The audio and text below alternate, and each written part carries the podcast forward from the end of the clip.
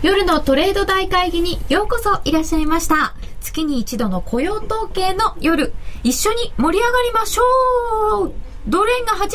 円20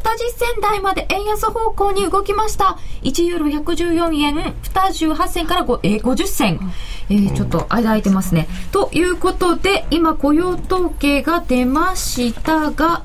えー、私の手元のところはまだ今月分に切り替わっておりません。えー、今日も雇用統計の夜を田島智太郎さん、鳥居真由美さん、池田由衣さんと一緒に過ごしてまいりたいと思います。後ほど投資家メイトの今田直ちゃんもお呼びいたします。よろしくお願いいたします。よろしくお願いします。プラス15.1。プラス 15.1? えっ、ー、と、非農業部門の雇用者数15万1000人の増加。えー、予想6万ということでしたから、相当上回りましたね。中身まだわかりませんが、えー、失業率は9.6%と予想に一致する数字となりました。えー、失業率9.6%は予想と一致です。えー、非農業部門の雇用者数は15万1000人の増加ということになりました。えー、そして、うーんと、うん、まだわからない。えー、15万1000人の増加。そしてドル円が81円の24銭から28銭。1ユーロ114円の19銭から30銭。えー、円安方向、ドル買われる展開となっております。まあ、まだ中身ちょっと分かっていませんが、田島さん、だいぶ予想を上回りましたね。そうですね。結局、まあ、今回はまず、プラス、ヘッドラインでプラスが出るかどうかというところが非常に注目点だったんですけど、まあ、市場コンセンサスが、まあ、大体6万人プラスというコンセンサスに対して15万ですから、はい、まあ、相当ポジティブなサプライズ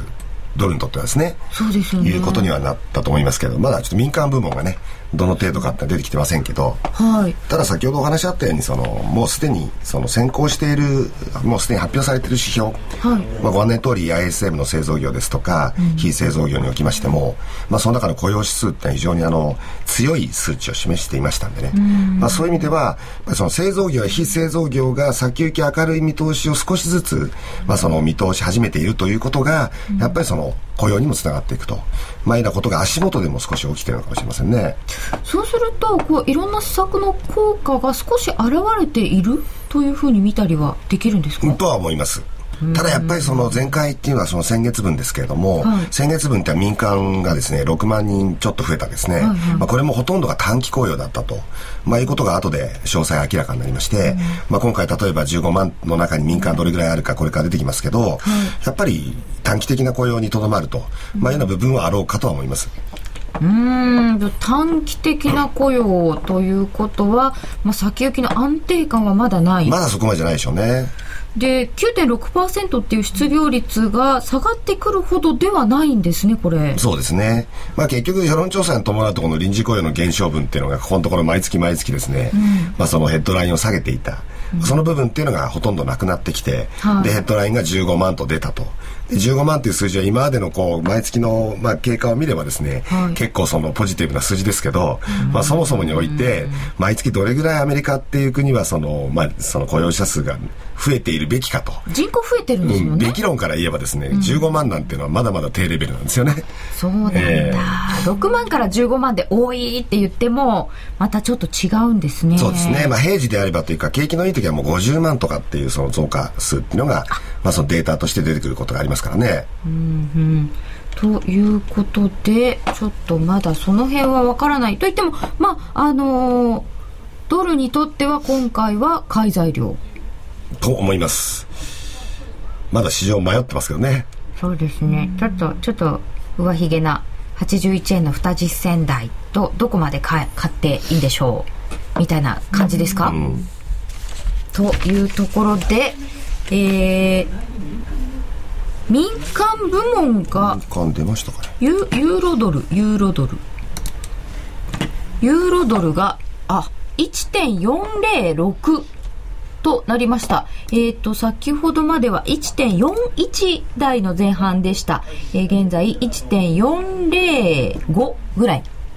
となってます。えー、ドル円が81円の30銭台、えー、そしてユーロ円が114円の、えー、30銭から40銭ぐらいというところになってきております。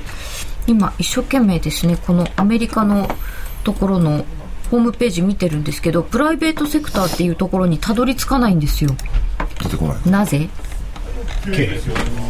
ろしいですかね。えー、1ドル81円の30銭台となっております。それでは、それでは、えー、この結果などについて、えー、三菱 UFJ 信託銀行の資金為替部統括マネージャーの井上秀明さんにお話を伺います。えー、井上さん、こんばんは。はい、あ、こんばんは。どうぞよろしくお願いいたします。はい、えー、さて、雇用統計出てまいりましたけれども、数字から確認させてください。はい、えっと、全体で非農業部門の雇用者数15万1000の増で、民間部門どうなってますでしょうか、はい、民間がですね、プラスの15万9000人ということで、まあ、予想を、まあ、大幅に超えるプラスを示しますね予想だいぶ上回ってますよね。はいで失業率9.6%、はい、ということで、これは市場と予想と一致、まあ、予想とほぼ一致してますね。この結果はどうご覧になりましたか？特にその民間非農業部門のこの数字というのは、はい、まあ、相当強いということで、ですね、まあ、マーケット大きく反応してまして、はい、まあ、ドル円も、まあ、一時81円、まあ、40銭、今も高値近辺ですね、はい、で金利の方も結構上昇してまして、まあ、10年債で今2.55%ぐらいということで、まあ、ちょっとその、まあ、全般的にはそのドル買い金利上昇という形で動いてます。うん。えー、そうしますと今回のこの雇用統計はドル買いというような反応になっているということですけれども、はい、えー、ここまでですね、えー、FOMC そして中間選挙と通ってきたわけですけれども FOMC の評価はいかがでしたでしょうか？そうですね、まあ、事前にこう緩和の規模についてはですね、まあ、あの予想ほど大きくないんじゃないかというようなこともありましてですね、まあ、あの FMC の前1週間、2週間ぐらいはですねかなりこうポジション調整が進んでいたということがあったと思うんですよね。で実際にこう FOMC について、まあ、結果的にはそのマーケットの期待に応えるような、まあ、緩和規模でしたので、まあ、そのここに対してはまあ敬意を表してですね一体ドル売りという形で、まあ、マーケットは動いたわけですけれども、まあ、もうちょっとその振り返ってみますと、まあ、8月ぐらいからアメリカの金融緩和を織り込む形で、まあ、金利低下ドル安というのはついてきましたので、まあ、大きなイベントを、まあ、超えたということで、まあ、そのマーケット的に言うとその材料で尽くし感というかですね、まあ、今までポジションを張ってた人があの手仕舞いに入るということが、はい、あの起こりうると思いますね。そうすると、はい、今回のこの結果なんかを見て、それが始まるってことはありそうですか、うん、そうですね、あの FOMC の結果を見て、まあ、そのポジションの手締まいというのはあまり起きなかったんですけれども、うん、まあ、そこはきっかけにならなかったんですが、まあ、今回、こういう統計が強かったということで、はい、まあ、ちょっとその今まで数か月間のポジションの、まあ、巻き戻しというのが入る可能性は、まあ、あるいはそのきっかけになる可能性というのはあるかなというふうには思ってます。うんアメリカの株価の方もだいぶこう期待というか、はい、FMC までにずいぶん上げてきましたよね。そうですね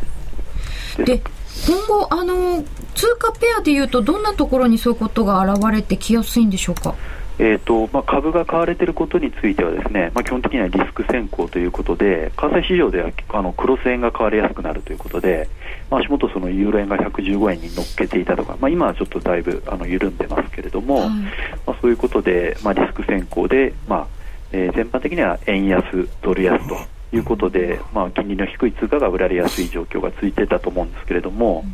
まあ、ちょっとその今後はですね、まあ、株の方もその利益確定の売りが入る可能性もありますので、まあ、来週以降、ちょっと株価の動きも注目していきたいと思いますね。時期的にもこう11月っていうのはこう動きやすいんですか？えあのやはり欧米のファンドの決算の時期でございますので、まあ、その意味ではそのこれまで構築してきたポジションの、まあ、アンワイドというか手仕舞いが入りやすい時期ということが言えると思いますので、まあ、その意味ではあの11月の1週目、まあ、今週は本当にイベントが集中してましたから、はい、えー、まあ、今週というのは一つの相場の節目になる可能性はあるかなと思います。その場合ですね、現現在も81円の38銭ぐらいまで来てますけれども、はい、どれぐらいまでっていうのを考えておいたらいいんですか？とりあえずですね、FMC の後の高値がですね、81円60銭ということなので、えーまあ、ドル円に関して、はですね、まあ、これまでも比較的、まあ、小動きというかですね、80円台前半で、まあ、安定した動きだったと思いますので、まあ、82円台のせというところまでがいいとこかなと思います。ただ、その多通貨については結構大きく動いてましたので、はい、まあ、昨日もユーロドル、あるいはオーストラリアなんかがドルに対して買われてましたので、まあ、そこの巻き戻しが今激しく起きてますね。あのユーロドルで今1.40、えー、中盤ですし、はい、えーそうすると、まあド、ドルと円は一緒に動いちゃうかもしれないですけれども、はい、対ユーロなんかでは結構大きな動きがあるかもしれない。はい、そういうふうに思ってます。あのちょうどユーロドルでいうと1.42というのが、まあ、あのチャート上の大きな節目になってますので、はい、まあ、一時的に超えてる局面はありましたけれども、まあ、押し返されてますから、まあ、ちょっとその一旦そのドルの安値を見た可能性っていうのがあるのかなというふうに思ってますね。1.42ですね、今1.40中盤ですけれども、えー、と42台中盤からあの後半ぐらいまで行ってましたので、4日のところぐらいですかね。はい、はい。なるほど、えー、今後の焦点はどんなことになってきそうでしょうか、はい。えー、っとイベントは今週集中しまして、来週見ますと、ほとんど大きなあの経済指標等はです、ね、なく、あの為替市場でやはりその来週末に行われ行われます、えー、サミットですね、G20 のサミット、まあ、ここがまあ注目材料かなと思ってます。えー、どの辺が注目ですか、えー、あの前回の、えー、G20 の財務省会合においては、まあ、あの明確なそのメッセージというかあの合意事項というのはなかったので、うん、まあ、特にその人民元改革について、まあ、今回、あの今週末のですねあごめんなさい来週末の G20 で、まあ、どこまでその合意形成がなされるかと。あの事前予想ではかなり厳しいというふうには思いますけれども、はい、まあ、ちょっとそこは注目していくべきポイントかなと思いますね。うんただやっぱりこう中国の人民元の問題はなかなか難しそうというご意見が多いですよね。そうですねあの今回、まあ、アメリカも大胆に金融緩和してますので、はい、あの新興国や中国サイドからいくとそのアメリカが金融緩和をしている結果としてそのドル安になっているとい。うことで、はい、まあ、自分たちのその為替介入については、まあ、あの逆にまあ、肯定しているような状況ですから、あのその意味では今回、その何かの合意を見るというのはちょっと厳しいのかなというふうには見てますね、うん。まあ、人民元、長い目で見ますとどう、どういう方向っていうのはありますか？あのこれはあのやはり中国サイドもですねあの人民元を少しずつ切り上げるという方向はもうあの方針として出していると思います、ただそのスピード感ということ、あとは国内の事情の方は優先しますので、うん、まあ、そういう意味ではちょっと時間がかかる可能性がありますね。うんあの井上さんはあのドル円で言います、まあ、ちょっと動きにくいというお話でしたけれども長い目で見たときに、えー、まだ円高方向というのは続きそうだとご覧になってますか？そうですね、まあ、今回、まあ、一時的にポジション調整入る可能性はあると思うんですけれども、うん、まあ、年末あるいは来年に見通したときに特にアメリカの金融政策のところについては、はい、もう大胆な緩和策ということで、まあ、ドルをまあかなり供給してくるわけですから、うん、まあ、その意味ではそれほどドル高に触れるということはあのないのかなと思ってますので、まあ、80円台前半。で今後、まあ、経済統計等によってはですね場合によってはその79円75銭注目している水準というのを再度試す可能性というのはある十分あり得ると思ってます。あやっぱりまだ、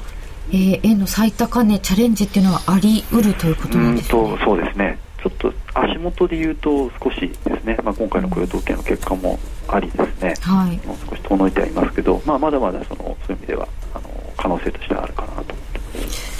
わかりました。井上さんどうもありがとうございました、はい、どうもありがとうございます。お話は三菱 UFJ 信託銀行資金為替部統括マネージャーの井上秀明さんでした。えー、現在、ドル円は81円の30銭台、えー、81円の44銭ぐらいまでありました。1ユーロ114円の50銭台後半、えー、ユーロドル1.407です。えー、っと、ドル、そろそろ買ってもいいの？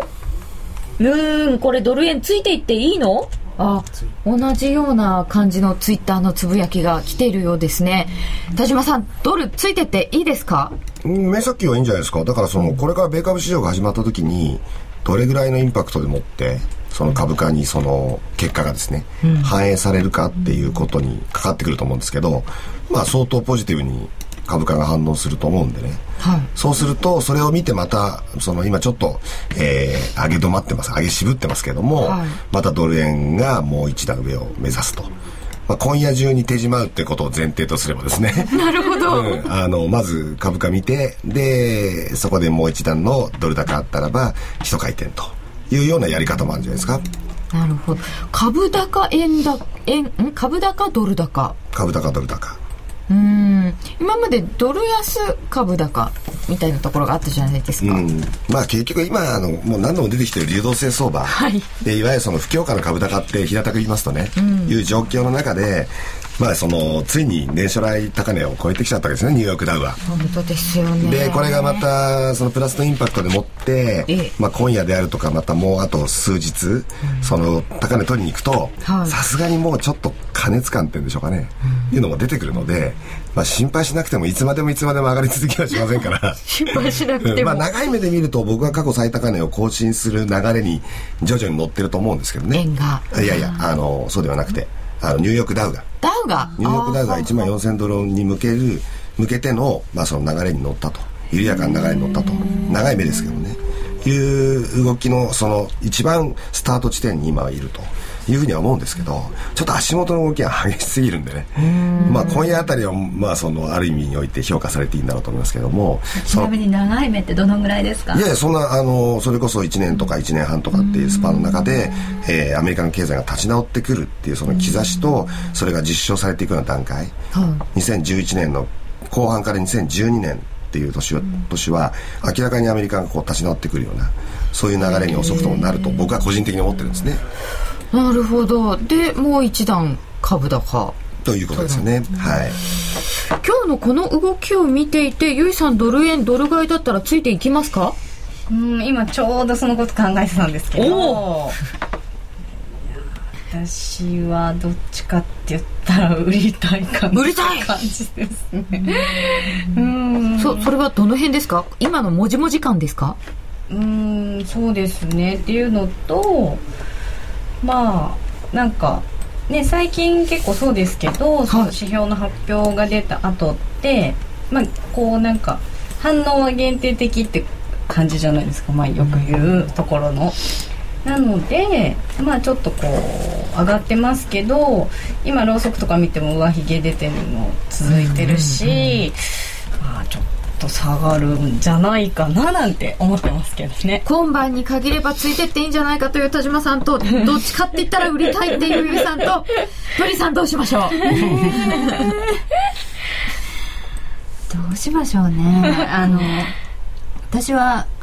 こういう時は手を出さずに 一服してから 一服してからの考えるって感じ。なんか売るか休むが揃った。でもなんか性格出てますよね、性格ですかね。今日ニューヨークは強いとですよ株価が、そうすると週明け日経225も強いでしょ。で225は9800円になって超えてきたら結構大変なことになりますよ9800円、うん、そうするともう本当に上昇気流にしばらく乗っちゃいますからドルのリバウンドっていうのはドル円のリバウンドっていうのは、まあ年、少なくとも年末3か月や4か月は続く可能性がありますよ34か月、うんそこからまた79円に向かう時が来るんですけど、おそらく。3、4ヶ月。一旦はやっぱりその、年またぎますよ。年またいで。またいで。ええ、80、要するに80円台半ばとか、うん、その過去にいくつか節目を作ったレベルまでは、リバウンドっていうのはありえます。で今回そのリバウンドでもう一回転っていうか一回転させたいっていう人たちにとっては、まあ、格好の材料を提供したわけですね。15万人っていうのは。そうか。だから今までの雇用統計っていうのはまあこれでもう何ヶ月か連続でやってますけど結局事前予想とそう開きはなかったわけですね結果が、今回は事前予想に対してかなりの,、まあそのプラスの開きが出たので、まあ、それはやっぱ大きな違いとして認識しておかなきゃいけないし。ヘッジファンドみたいな大きな資金の人たちが FOMC とか何かあるごとにこう狙ってますよね。で、ね、それが、まあ、どっちかっていうと、あんまり予想通りに出ちゃうと不発っていうか。でで今回こうだとするとここで一回転というのを狙ってくるもうとにかくドル買い戻したくてしょうがない人たちが世界中にいてででもまあ雇用統計発表までは待ちましょうよって言っててで発表されたわけですからで、まあ、プラスの材料が出たわけですから、まあ、そういう意味では先ほどあの11月にヘッジファンドの決算もあるって話出てましたけど、そういういろんな要素を含めて、まあ、それは全部その買いの口実になるんですけどね。うんただですね、ユーロドルで見ると、現在1.409、1.41ということで、雇用統計発表前の水準に戻ってきちゃったんですけど。戻ってきちゃったんです 戻ってきちゃったんですけど。っていう言い方は変なんですけど、えっ、ー、と、ドル円が81円の30銭台、これはまあ、あの、ちょっと、先ほど上げ、上げ渋ってるっていうお話の通りな感じで、ちょっと上髭っていう。1ユーロは114円の60銭台なので、ちょっと円安方向ですが、ユーロドルが1.409。これどうなんだろうな？どうなんでしょうか？よくわかりませんが、うん、まあでもおそらくユーロドルのチャートを冷やしなんかで見ていただくと、はい、多分この辺りはダブルトップなんだろうなっていうことを連想する投資家が多いと思いますよ、うん、1.41、1.42のところでダブルトップで、まあ、おそらく1.33とかその辺りまで、まあ、1回は調整するっていうのが、うん、ドル円との対比で見ると。ドル円がリバウンドならユーロ円は調整。あユーロドルはユーロ円じゃありませんユーロドルユーロドルが調整っていうような見方をしている人がもともと多かったです、なるほど。えー、ツイッターでいただいております。この番組を見ると雇用統計だなって感じるようになった。まあ、ありがとうございます。今夜も燃えてるかいって、それはゆいちゃん。ゆいさん、今週はおしとやかですね。違うキャラだと。別人だと今週はってのはね。それは触れないことにっていうことになったんですけど、どうしてもそういう。いやいや、触れないでく えー、とりあえず雇用統計は、えー、予想を大きく上回る数字となりました。非農業部門の雇用者数が15万1000人の増加。民間部門が15万9000人の増加、えー、失業率は予想とぴったり同じで9.6%ということになりました、えー、ここでお知らせです。ラジオ日経の番組がポッドキャスティングで聞ける。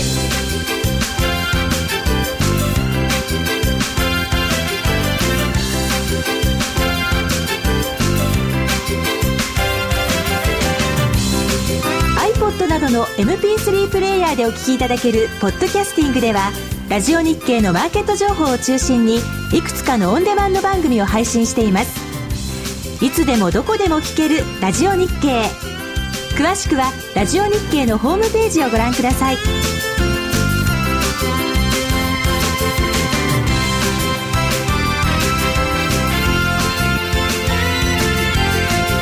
iPod などの MP3 プレイヤーでお聞きいただけるポッドキャスティングではラジオ日経のマーケット情報を中心にいくつかのオンデマンド番組を配信しています。いつでもどこでも聞けるラジオ日経。詳しくはラジオ日経のホームページをご覧ください。さて、えー、雇用統計が出てまいりました。予想を上回る数字が出てまいりました。そこでドル買いになりまして、えー、ドル円は、えー、81円の40銭ぐらいまでありましたが、現在は伸び悩み81円の20銭台半ばから後半、1ユーロ114円の50銭近辺での動きとなっております。えー、そしてユーロドルは1.409ぐらい、ちょっと戻ってきたという形になっております。えー、さて、ここまでのところの動きはどうご覧になりますか？田島さんどうですか？そうですね、まあ、やはり株価待ちという状況で、うん、今は、まあ毎、毎回そうなんですけどね、はい、その株価がどういうふうに今回雇用統計の数字を捉えるか。うん、その本当に予想を大きく上回ったという意味ではポジティブですけれども、そ、ね、まあ、その水準自体は決して、まあ、褒められた水準ではないと。いうことですからそのあたりっていうのはまあ迷うところではあるかと思いますけどただやっぱりその為替の世界はとにかくもうドルのまあその買い戻しっていうニーズがずっと強かった中で、はい、まあ一つのまあ口実というか材料が出てきたわけですから、まあ、そういう意味ではドル買い戻しの動きっていうのは、まあ、今後強まっていくんだろうなっていう感じはしますけどね。こんなになんか予想と乖離があるものって最近どうだったんだろう？なかったかもしれないですね。そうですね。はいえー、民間部門の雇用者数も前月比で15万9000人の増加市場予想8万人ぐらいでしたので、えー、非常に予想を大きく上回って4月来の高水準となりました、えー、それではここで総実総合研究所取締役副所長の主任エコノミスト吉崎達彦さんにお話を伺います吉崎さんこんばんはもしもし。もしもし。あ、どうもこんばんは。こんばんは。よろしくお願いします。よろしくお願いいたします。えー、官兵衛先生にご登場いただきまして、はい。はい、えー、ここはやはりアメリカの中間選挙の結果について伺いたいと思うのですけれども、はい。はい、どのようにご覧になりましたでしょうか？うまあ、今のやっぱり世論調査の精度上がってますんで、はい、まあ、割と予想通りだったかなという気はするんですが、まあ、それにしてもいっぱい負けましたね。そうですね。予想通りとはいえ、まあまたあの2年目の中間選挙っていうのは負ける傾向があるとも聞くんですけどどうでしょう、えー、まあ、あの最初の中間テストの成績は悪いと。いうのはこれはまああのお約束なんですけれども、はい、えー、とただですねやっぱり2年後考えるとかなり辛いですね。えー、えー、というのはあの2年後の、まあ、次の再選の選挙を迎えるにあたってですねえーと、結構五大湖沿岸州ペンシルベニア州とかオハイオ州とか毎回ギリギリの差になるところの知事が全部あの民主党から共和党にひっくり返っちゃったんですね。ということは、まあ、これは相当2年後は苦労することになるかなという感じですね。うんそうすると、それを考えると、今後の政局っていうのはどうなるんでしょう、はい、うんまあ、あの多分共和党かなり強気に攻めてくると思いますんで、うん、えー、まあ、あの簡単には妥協してくれないかなという感じですね。えーまあ、あのよく今よく言われているのが94年に、えー、クリントンが最初の中間選挙でボロ負けした時に、まあ、うまくあの共和党にすり寄って、はい、えー、やったと。でまあ、もうやっぱり同じことを目指さなきゃいけないんじゃないかって話があるわけなんですけれども、えー、えー、どうでしょうね、結構共和党側は強気に、えー、来るんじゃないでしょうか。うんそうするとこれまでオバマさんがやろうと思っていたことはなかなかできないということになりますかね。でただ、ですね結構この最初の2年間でオバマさんいろんなことをやっちゃいましたんで、はあ、えー、まあ、医療保険改革にしてももうこれはもう歴史的なことなんで、うん、えー、あと残ってることというと環境規制の話ぐらいなんですよね。あそうですか。でこれはまあちょっとむ難しくなったと思います。ただ、あのー、もうネタ的には十分いろんなことやっちゃってるんで、むしろこの後の2年間は、まあ、あのやることを少し、まあ、あのあのあの少なめにして、えー、より国民の理解を得るような方向で進めていくのがいいのかなというふうに思いますね。あのオバマさん、最初の2年でかなりのことをやったということですけれども、はい、何もやってくれなかったっていうようなあの市民の方のインタビューなんかをテレビでよく見ましたし、えー、ティーパーティーさんたちっていうのがずいぶん大きく取り上げられてましたけれども、えー、その辺アメリカの実情としてどうなんでしょうか？えー、つまりですね歴史に残るような大きな事業をやったけれども、うん、それは国民のレベルから見ると、えー、身近じゃないんであんまり実感できてないってことだと思うんですね。えー、まあ、医療保険改革だけじゃなくて史上最大の景気対策をやったりあるいはその、えー、核廃絶を目指す動きでノーベル平和賞をもらったり、えー、実はそのあの後世の歴史の教科書に載るようなことはいっぱいあるんです。うんうん、ところがそういった一つ一つのことが国民の側から見ると生活実感としてちっとも私良くなってないのにっていう、あのそこのそのマクロとミクロのギャップみたいなのがすごく大きいわけなんですね。例えば失業率とかそういうことですか、うん。まあ、失業率9.6%ですよね、はい、で実はもうこの9%以上の失業率っていうのがもう1年以上ずっと続いてるわけですね。でまあ、過去にもまあそういう局面がなかったわけじゃないんですけれども、まああのー、これだけ長く続いたことはちょっと初めてなんですね。そうすると不景気感っていうのはかなり強くなっているわけですかね。そうですね。まああのよくあの指摘されることですけれども、まあ1年以上失業した状態が続くとやその、うん、まあその人の、えー、まあよくエンプロイアビリティっていうんですけど、まああの使えなくなっちゃう、使いにくくなっちゃう。あそうです、ね、そうすると、まあ、これは、えー、長くあの尾を引くんじゃないかということですね。そうすると今後のそのアメリカの経済などにとっての注目ポイントはどんなことになるんでしょうか？そうですね。えー、やはりあの雇用の動あの動きっていうのは重要なわけなんですが、うん、えー、雇用情勢が改善しない一つの理由に私は住宅問題があるというふうに思ってます。住宅、まあ、大元のところと言えますでしょうか？ねあの実はあの、まあ、我々よくあのアメリカというのは非常に柔軟な労働市場を持っているというふうに教わってきた、はい、でえー、それは、まああの今でもある程度は正しいんだけれども、うん、その割にはその労働移動があんまり起きてないんですね。ななんでですかね、えー、でそれがね多分ね家があの住宅がローンが焦げついちゃって引っ越しができなくなってると。あ仕事があるところに引っ越すとかができなくなっちゃった、えー、まあ、ですから今今現在ですねあのアメリカで一番失業率が低い州というとノースダコダ州で3.6%ぐらいですね、で一番悪い州というとネバダ州で14%台。同じ国の中で失業率が10%違ってるんですでもあんまりその労働移動が起きているようには見えない。あなるほど、ええとアメリカのなんか柔軟性みたいなところが、住宅が住宅事情が悪くなったことで起きにくくなってるんですか、まあ、あの住宅だけじゃないと思うんですね、あの全体として高齢化も進んでるし、うんあと昔と違って、やっぱりあの夫婦共働き増えてますから、あのまあ、かあったらあのカバン一つ下げて新しい街へ出かけていくみたいなことが今はちょっとできなくなっている。あお父ちゃんが職を変えるならみんなでついていくとかもやりにくくなっちゃったそういうことですね。うんそうすると住宅がまず立ち直らないとなかなかアメリカの経済は上向かないということになるんですか、まあ、ですから住宅市況ですね、まあ、今回のあの量的緩和策なんかも、えー、一番の目標はまず住宅市況をてこ入れすることという、まあ、そういう狙いがあるんじゃないかというふうに私は感じてるんですけどね。まず住宅ということが狙いの一つ。えー、そしてあの輸出を増やすようにちょっとドル安にっていうようなことも言われてますけれどもアメリカの貿易っていうのはどうなんですか？あの正直に言いまして、えー、今あの足元のそのあのどちらかというと輸入の方がのあの伸びてまして。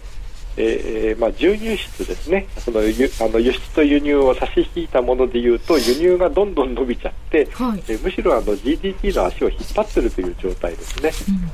うんうん、まあ、ですからそのドル安になったからといって輸出が伸びるほど、まあ、あの簡単じゃないわけですね。私は多分この、まあ、為替レートをいくら変えてもそんなに輸出は伸びないと思いますので、えー、この点に関してはちょっとその思惑が違ってるかなというふうに思います。あちょっと為替レートだけの問題ではないというやっぱりその製造業がある程度空洞化しちゃってる経済なんで、んえー、そんなに簡単ではないですよね。そして選挙が終わりましてオバマさんの経済政策チームっていうのも変わってくるんですよね。あのほとんど総入れ替えに近いんで、うん、まあ、この機会に少しいろんなことをまあ修正した方がいいと思います。あのまあ、ドル安路線というのもですね、まあ、最近のあのガイトナー財務長官の話を聞いているとちょっと、えー、雲行きが変わってきていてですねこれ以上のドル安はもうあんまり望んでないんだっていうのがあの匂わせてますんで、えー、その辺は私は結局結構ドラスティックに変わってくる可能性があると思います。そうすると、もしも強いドルが国益ですなんて言い出すと、だいぶ変わってくるっていうこともありえそうでしょうか？あのそれは十分あると思います。あのこれはもう、この問題はもうほとんどあの中国にかかってまして、はい、まあ、中国が人民元レートをある程度上げてくるようであれば、うん、もうこれ以上あんまりあのアメリカとしてそのドルに触るあの必要もないわけですから。えーと、神戸さんのホームページを拝見しますと、はい、オバマさんのパーソナリティについての文章が非常に興味深かったんですけれども。あれですね、はい。まああのまあ、オバマさんの、ねまあ、政策が悪いとかコミュニケーションスタイルが悪いとかいろいろあるんですけれども、やっぱ本人のキャラキャラも悪いんじゃないか。キャラ。という話が最近ありまして、はい、どうもあんまりあの人はそのアメリカ人が共感できるようなものを持ってないんじゃないかと。まあ、あのもともとがハワイ生まれで、はい、まあ、そのまあ、割とハワイののんきなお兄ちゃんだったのが、まあ、IB リーグの大学に行って、まあ、純粋培養されて、はい、まあ、すごいインテリになっちゃったんだけど、なんかこの普通のアメリカ人の気持ちとはあのかけ離れていて、まあ、言ってみればその日本人でいうとですね、うん、あのカラオケは大嫌いであの演歌は聴くだけで嫌でであんまりあの日本酒も飲みたくなくて、えー、あるいは日曜の夜にサザエさんとか大河ドラマとかも見てません。というようなキャラになっちゃってなんかちょっとそれだけ聞くと、まあ、言葉悪いんですけど鼻持ちならないような雰囲気ですか？あの自分の会社の社長さんがそういう人だったら嫌でしょ？うん、ちょっと嫌です。であので社長さんになったらどうするかっていうと普通はそういうのちょっと適当に隠して、えー、えー、まあ、あのわざとカラオケ行ったりですね、えー、あの労働組合の委員長と、まあ、あのお酒一緒に飲んだりするじゃないですか。親しみやすい雰囲気を出そうとして、やっぱそうでないとなんかこの、ね、人心掌握ってできないんでまあ、そういう部分というのをもうちょっと出した方がいいのかなと。実はその辺もなんとなくこう選挙のあまり人気がなくなってしまったところにはあるのかもしれなかった。そうなんですね、まあ、あのとってもクールでかっこよくて、えーまあ、演説もうまいんですけれども、はい、まあ、そのスタイルがやっぱちょっとずつ飽きられてきてるのかなっていうそれもまあ今回の一つのまあ背景にはあるのかなと思いますね。それにしてもたった2年であの熱狂からずいぶん変わったなと思ってしまいます。えまあ、ただあのこれはあの裏と表の関係がありましてそれだけ期待が高かったってことだと思うんですね。そうですね、期待が低いとそんなにねあの落ちる時も落ちませんからそれはあの今の菅首相を見てれば分かりますよね。そうですね。そうすると今後のオバマさんはどんなふうに立ち回りそうでしょうか？そうですね。まああのよくにあの2年向こう2年間でどれだけ挽回できるかってことを言うわけなんですが、うんはい、まあ、よく政治の世界では1週間でもものすごく長いと、2年あったら本当に何が起こるか分かんない、まあ、そういうふうに思っておくのが一番間違いないのかなっていうふうに思いますね。そうすると、まあ、巻き返しも十分可能かもしれない。それはそうだと思います。うんそんなね、1年先を行っても、まあ、鬼が笑う政治の世界ですから、あの2年先のことはもう全くわからない。はい、わかりました。吉崎さん、今日はどうもありがとうございました。はい、ありがとうございました。総実総合研究所取締役副所長主任エコノミストの吉崎達彦さん、官兵衛先生でした。オバマさんが実はちょっとお高く止まってるキャラになっちゃってたっていうのを非常に面白く読んでいたんですけれども、まあ2年間結構厳しいというお話でしたけれどもいかがですか？政治はまあ分かんないよってことはありましたけれども。うんっていうかやっぱりでも本当に先ほども出てきた話なんですけども、まあ、日本の国会と同じようにねじれ現象っていう状況の中では、えー、もう政策通りに通らないっていうこともあるしどうしても共和党におもねるっていう姿になっていくわけですから、うん、まあ、そういう意味で本当にその必要とされるところの財政政策っていうのがなかなか前に進まない。もう言われてる通りもう年内は無理だろうと。で来年始まるそのまた議会の中で、まあ、何を優先するのかって話になるわけでしょうけど、はい、まあそんなに悠長なことしてられるのかなっていう実態もそこにはあってですね、うん、結局はだからもうバーナンキさんが一人で頑張るしかないとこういう状況になっちゃうから。そのバーナンキさんが頑張れば頑張るほどそれはドル安材料になってしまうっていうことは、どっか頭の片隅に置いとかなきゃいけないですよね。バーナンキさんにばっかりっていうのもなかなか偏ったというか難しいところのようですね。うんえー、ツイッターでいただいてます。本番はダウ始まってからだね。勝負はこれから。そうなんですね。見ながら。ダウの先物安いんですよね。うん、あ、ちょっと安いですか？利益確定でもっと安くなるところだいぶ戻してるって感じで、2、30ドル安ぐらいの状況にもありますね。ドルを買ってもいいのか気になるけど、日本株を買ってもいい水準に来たのかがもっと気になる。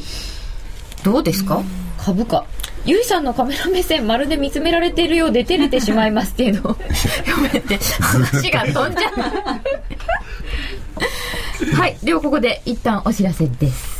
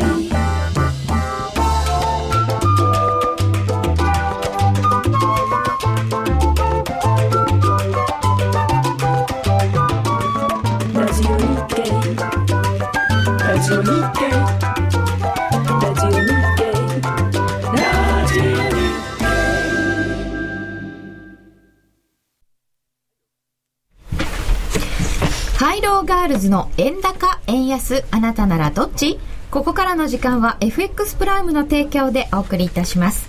このコーナーではハイローガールズ5人で10週間、円高、円安、どちらかを選ぶ選べるハイローのドル円にチャレンジしていただきます。選べるハイローは毎週月曜日に発表される基準レートから金曜日の為替レートが円高、円安、どちらになっているかを予想するだけのシンプルな金融商品です。選べる通貨はドル円、ユーロ円、ポンド円、一口1000円からお楽しみいただけます。なお、相場状況によっては払い戻しなしの場合があります。ハイローガールズ今夜のスタジオゲストは投資家メイドの今田直ちゃんです。こんばんは。よろしくお願いいたします。えー、改めまして今田直ちゃんにお越しいただきました。ここまで聞いていただいてい。かがでしたでしょうか、はい、えっとなんか初歩的な質問かもしれないんですけど雇用統計が発表になったで失業率が増えたっていうのとここからドルが買われる展開になるのが結びつかなくてすぐに。失業率はね、はい、一緒だったんですね。あそうなんですか、はい、変わらなかったんです。なんでどっちかにこう動くんですかね？田島先生私ですか？いやお姉様に聞いてみてください。お姉様方じゃえっと、非農業部門の雇用者数っていうのが予想よりもいっぱいでした。雇用者数っていうことは働いてる人なので、働いてる人が多いっていうことは景気がいい、うん、ということは？ということはドルが買われる。ということですでいいのかな？うん。いいです。先生いいですか？どっちかっていうとそうですよね。どっちかっていうと。そんな質問されたらだんだん分かんなくなってきままあ、その時によって違う話したりもしますよね。そうなんですよね。今回はその最初に出てた予想よりもすごく数字が良かったから、うん、っていうことでしょうね。これが例えば予想が6万人に対して出た数字が7万とかだとそんなには動かないっていうところでこの幅が大きいので反応がまああったっていう感じですかね、みんなの想像よりもいったからこれはみたいな、そうですね。なるほど。同じ15万人増でもやっぱり予想が20万人増だったら失望するし予想とどれだけ違うかっていうことですよね、だ結局予想する人が悪いんですよ。外してるんだもんそうでしょ。ゴールドマン・サックスなんて今日5万人の予想2.5万人ぐらいになんか下方修正してたんですよ、えー、そうなんですか？だからねそのいわゆる先行指標主要指標指標は良かったのに下方修正かよみたいなイメージっていうのが市場駆け巡って。じゃあもしかしたらまずいのかもしれない。ゴールドマンなんか知ってる？なんて。ねなんか話もあったぐらいで。結局何を予想してんだっていうところに行き着いちゃいますよね。そうですね。でも毎回結構幅ってありますよね。ありますね。予想って。まして ADP が4.3万人だったのに、うん、なんでねその雇用統計に関してはこんな15万とかいう数字が出てくるのっていうところもちょっと疑問っちゃ疑問ですよね。そうですよね。ADP 民間部門だって言っても民間部門15.9ですよね。そうそうそうそうどうどうなのこれ？何の参考にもなんねえじゃんっていう話。本当ですね。そうなのか。でちょっと予想は実は当てにならないということが分かったんですけれども予想ってどう決められてるんですか？ってツイッターでいただきました。いやそれはもう各証券会社なりシンクタンクの研究員というか、まあ、そのリサーチャー、エコノミストストラテジストの方々が、はい、もちろんさまざまなデータに基づいてあの予想するんですけれどもね過去のデータに基づいて。さまざまなデータの一つがその ADP の雇用報告とか。ADP は ADP のやり方があるし、うん、もちろんあの政府は政府のやり方っていうのがあるらしいですけど、うん、らしいですけど。っていうのは何かっていうとどっちかっていうとねこれはもう本当っていう数字だったりもそれは一体身も蓋もないんですけどね。なんか次の月にだってすごい改定されちゃったりするじゃないですか。あれねどうなんですか、ね、そうなんですよ。結構腰だめの数字的な部分っていうのがあるある感じするんですよね。僕なんか腰だめ？要するになんか意図的なものがあって。あなんかでそのマックに沿うようななんかこう数字の出し方をしてくるみたいなね、そう言ってしまうとちょっと身も蓋もないですよね。というただほら僕たちは投資家だからその次の数字はどういう形で出てくるのかっていうのはその意図があろうとなかろうと、うん。うん、それ予測して今日みたいにプラスオンのオンっていう数字が出てきたらドルは買われるから事前にドル買っとこうみたいな投資判断をすればいいわけで僕はちゃんと買ってきましたよ。出てくる前にポジション持っていらっしゃったんですか 今月も。えユーロドルを売ってきたらここに着く電車の中でもうあの利確しちゃってあユーロ動きましたね。で今のところまだドル円は目標値に達してないっていう状況ですね。うん。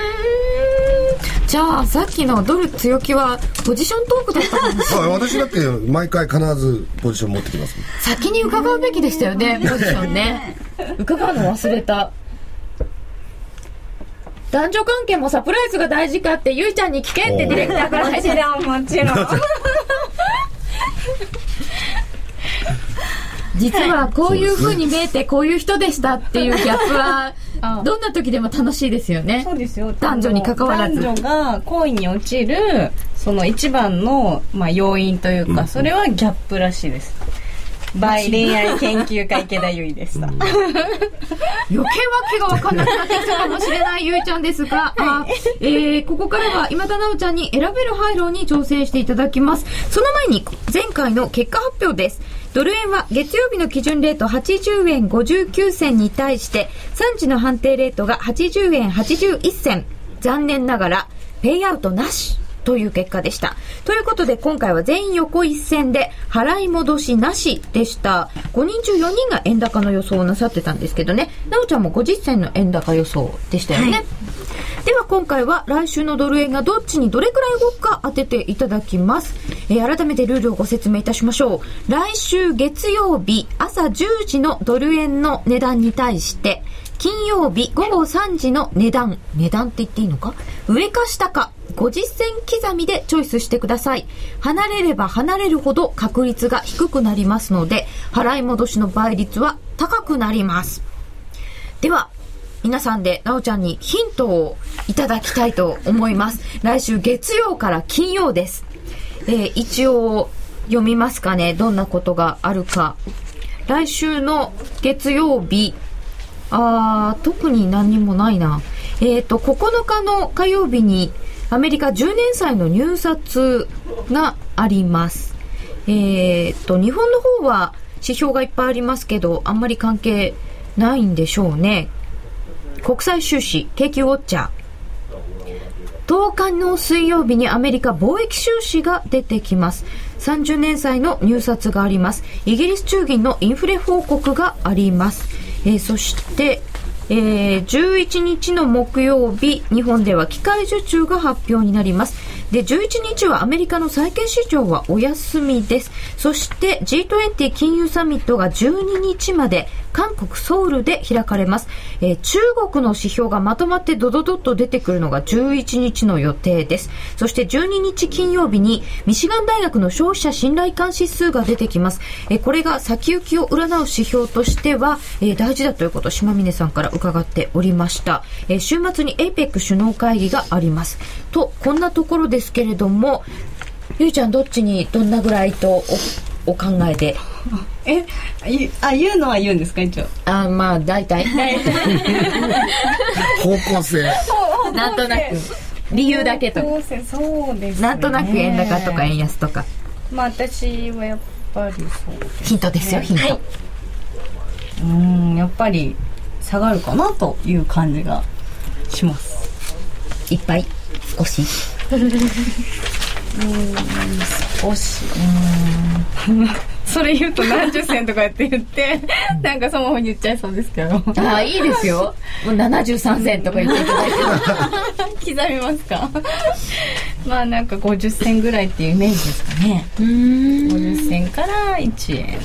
うん。まあ73銭で。そうですか。じゃあそんなには動かないっていう感じですかね鳥さんどっちで？うん。この流れで週明けちょっと円安方向から始まって、えー、週末に向けてちょっと円高だらだら下がるかな。だらだらうん。ちょっと。50銭。50銭。あれ？みんなちょっと。田島さんどうですか？スタート地点によるんですよね。そうですよね。でもなんかちょっと弱含んできましたね、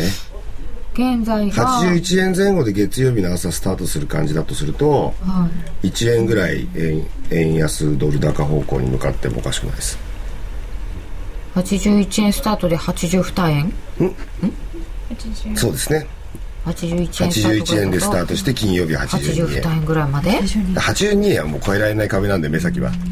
ああささっき井上さんからも何かありましたね、うん、やっぱこれはここのところ動き見てます。なかなかね。ぐらいまで、えー、ああということです。ちなみにあなおちゃんにもう言っていいのかな？なおちゃんどうでしょうか？選んでみてください。はい。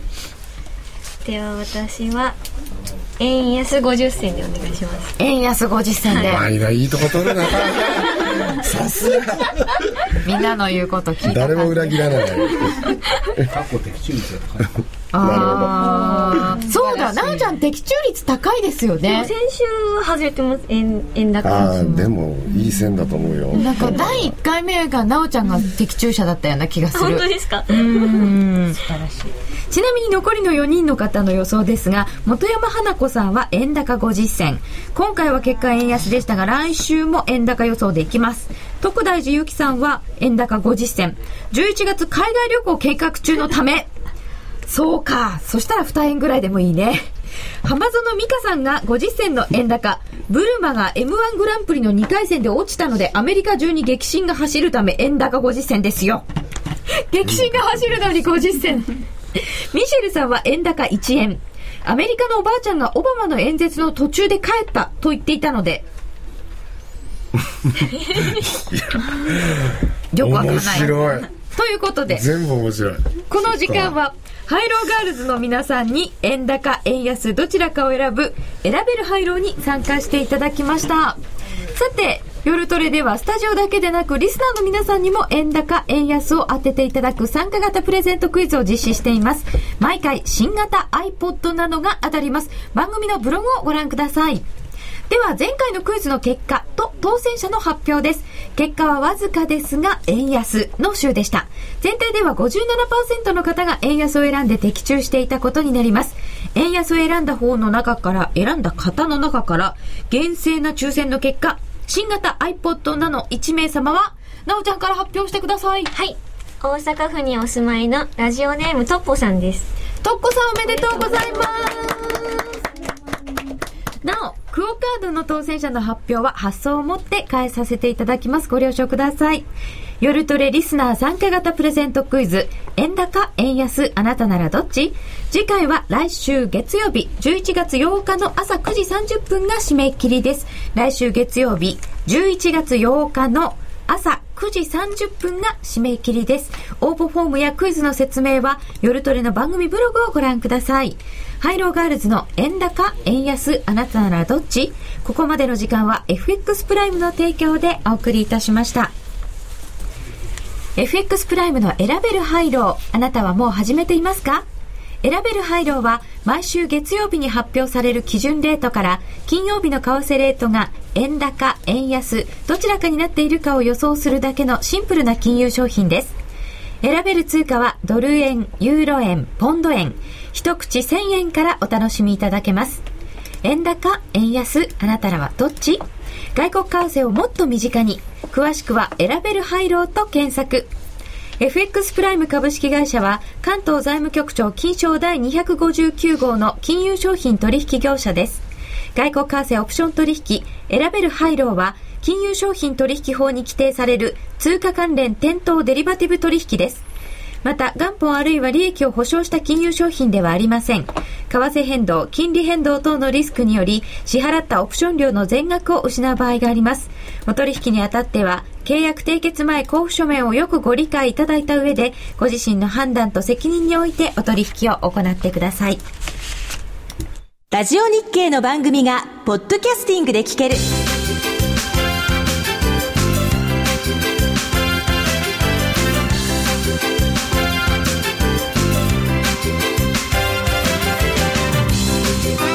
iPod などの MP3 プレイヤーでお聞きいただけるポッドキャスティングではラジオ日経のマーケット情報を中心にいくつかのオンデマンド番組を配信しています。いつでもどこでも聞けるラジオ日経。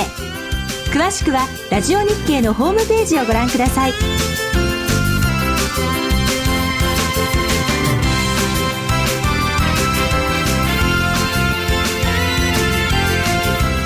トなどの MP3 プレイヤーでお聞きいただけるポッドキャスティングではラジオ日経のマーケット情報を中心にいくつかのオンデマンド番組を配信しています。いつでもどこでも聞けるラジオ日経。詳しくはラジオ日経のホームページをご覧ください。さて、驚くことにあまりもう時間がなくなってきております。ドル円は81円の16銭から18銭、1ユーロ114円30銭近辺となっております。どうでしたか、ゆうちゃん？何がどうでしたかだから何が？今のは無茶ぶりでしたね。何がどうだったかが。ここここまで雇用統計は良かったんだけれども、はい、こんな雰囲気ってどうですか？うんあの楽しいですよね 雇用統計ないと楽しいです。これを見ているのが楽しいです。いや悪い数字が出るよりねいい数字が出た方がね 盛り上がりますよねやっぱりね。そうですよね、うん、そりゃそうだ。でちょっとでもまあ円安方向に行ってよかったっていう方もいらっしゃったし、うん、まあちょっと自分の取引とは逆だったっていう方もいらっしゃったかもしれませんが鳥居さんはどんな感じでしたか？はい楽しかったです そこ行くかもしかしてそれしか言いようがない。でもなんかワイワイ言いながらこうやって見てるのは私も楽しいです。田島さんよろしくお願いします。でもこれどうなんですか？こう一旦ダンって言ったけれどもあとやっぱり株価待ちですか？だから株価がほらその FMC のその6000億ドルをもう先んじて大きく盛り込んじゃって、うん、でこの結果を見てももう利益確定の方が先行したじゃないですか。伸びてるゴムが。そうそうそう。だからそっちとの総裁でもって対してこの結果を得てもニューヨークダウがこう上に行きそうもないムードなのでドル円も下に向かってきちゃったって感じなんですよねでも、やっぱり、まあ、予想よりはいい数字だったっていうことで、うん前回？先月はなんか雰囲気どよんとしてたじゃないですか、で円高進みそうでなんかこの辺ピキピキしてたっていうか、これこれであの日本経済はどうなりますかみたいな感じだったところから見るとちょっと安心感、ね、和やかな感じですよね、いや少なくとも今日雇用統計の結果悪かったらもう間違いなくドル円は過去最安値更新してましたからねその状態とのコントラストで見たらなんて幸せなんでしょうっていう状況だと思いますよ。今日は私たちなんとなく和やかに幸せにやってられるということのようなんですけれども。はい。まあ結果次第ということでなんかそこがこの世界の辛さでもある楽しみでもあるのかなという感じでした、えー、雇用統計、えー、予想を大きく上回る15万1000人の増加という数字でした。失業率は9.6%で予想と完全一致ということでした。来週の夜トレはドクター高野の FX お悩みクリニック。FX プライムの高野康則さんによるトレーダーのお悩み相談解決番組です。ユーストやツイッターブログでトレーダーの皆さんとやり取りをしてすっきりして翌週の相場に臨んでいただきたいと思います。来週もどうぞお楽しみになさってください。なんとなく株価待ちでもじもじしてきている為替ですがドル円81円の当選台1ユーロ114円30銭近辺となっております、えー、田島さん鳥居さん池田さんそして今田直ちゃんでした。ありがとうございました。ありがとうございました。この後は延長戦で